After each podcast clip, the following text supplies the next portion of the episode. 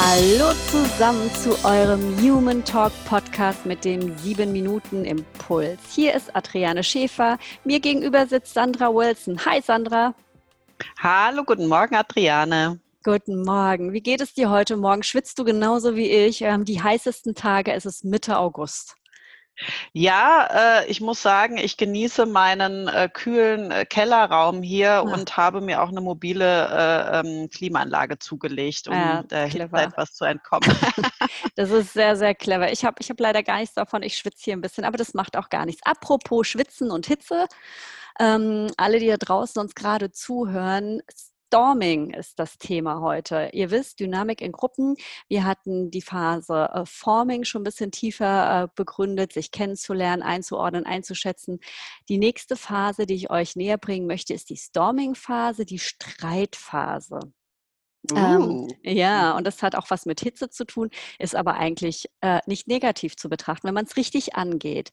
Und deswegen möchte ich hier ein bisschen tiefer einsteigen, um euch diese Phase näher zu bringen. Also die wesentlichen Leistungen in dieser Phase sind ähm, definitiv die Widersprüche zwischen den Gruppenmitgliedern aufzudecken, aber auch vielleicht auch vor allem, ich weiß nicht, vielleicht kannst du es auch bestätigen, Sandra, die Möglichkeiten und Grenzen der Zusammenarbeit äh, zu klären.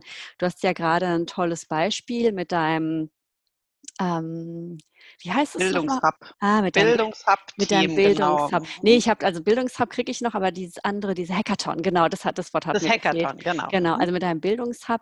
Ähm, wahrscheinlich seid ihr da auch ein paar Phasen durchlaufen.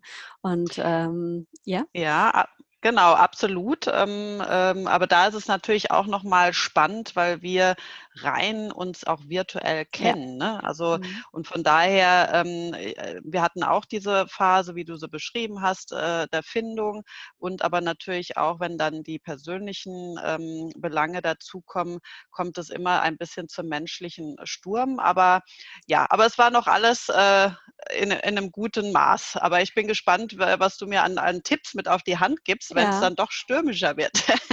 ja, aber das, äh, dass es in einem guten Maß war, lag wahrscheinlich auch daran, dass du das gut unter Kontrolle hattest. Mich, Im Storming ist es nämlich auch so, dass der Einzelne, hm, wenn diese Struktur aufgebaut ist, nun die Einsicht bekommt, so, äh, Moment mal, ich bin ja nicht nur hier, um einfach dabei zu sein und mitzuschwingen, sondern auch meine Art und meinen Sinn darzulegen. Also das mhm wenn das Forming passiert ist, erfolgt dann, wie, wie, wie, gesagt, so das nächste. Also der individuelle Zielpool tritt wieder in den äh, Vordergrund. Ja, und das kann man herunterspielen, ignorieren, verteufeln, aber du wirst es nicht abschaffen können. Und wie intensiv diese Phase ist, liegt zum einen natürlich daran, welche Menschen da drin sind.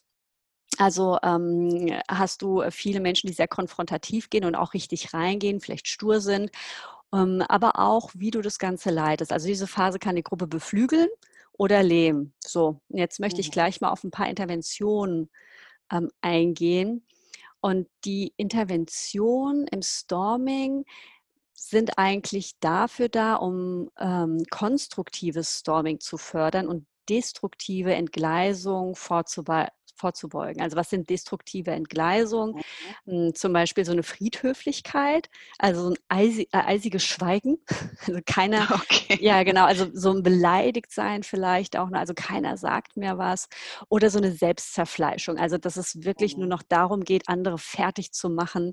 Aber das Ganze, also destruktive Entgleisungen führen immer zu dem gleichen ähm, Ziel, du kannst eigentlich nicht richtig arbeiten. Also die, das Ziel der, äh, des Teams, das äh, geht komplett in den Hintergrund und im Vordergrund steht nur noch der Streit. Also der schafft sich dann auch diesen oh. Raum. Ne? Oder so eine Friedhöflichkeit, genau das gleiche. Also die, die Gruppe ist gelähmt und kann nicht mehr richtig arbeiten. Also deswegen, den Und wer Raum, hat diese ja. Aufgabe, das äh, in, in die Reihe zu kriegen? Das ist ja im Grunde dann der Teamleader, oder so wie, wie sieht's aus. So genau. sieht's aus. Also entweder der Coach, der Workshopleiter, der Teamleader, also die einzelnen Team oder der Projektleiter. Ne? Also wenn es ein Projekt ist, mh, hm, also die einzelnen, die einzelnen Teammitglieder, die in dem Team arbeiten, die merken das wahrscheinlich gar nicht so oder die, die, die hängen da zu tief mit drin. Also jeder, der von außen draufschaut, es muss nicht ein Leiter sein, aber jeder, der dieses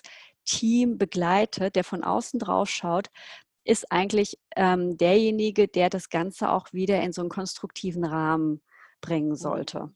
Mhm. Also, ja, sag ruhig.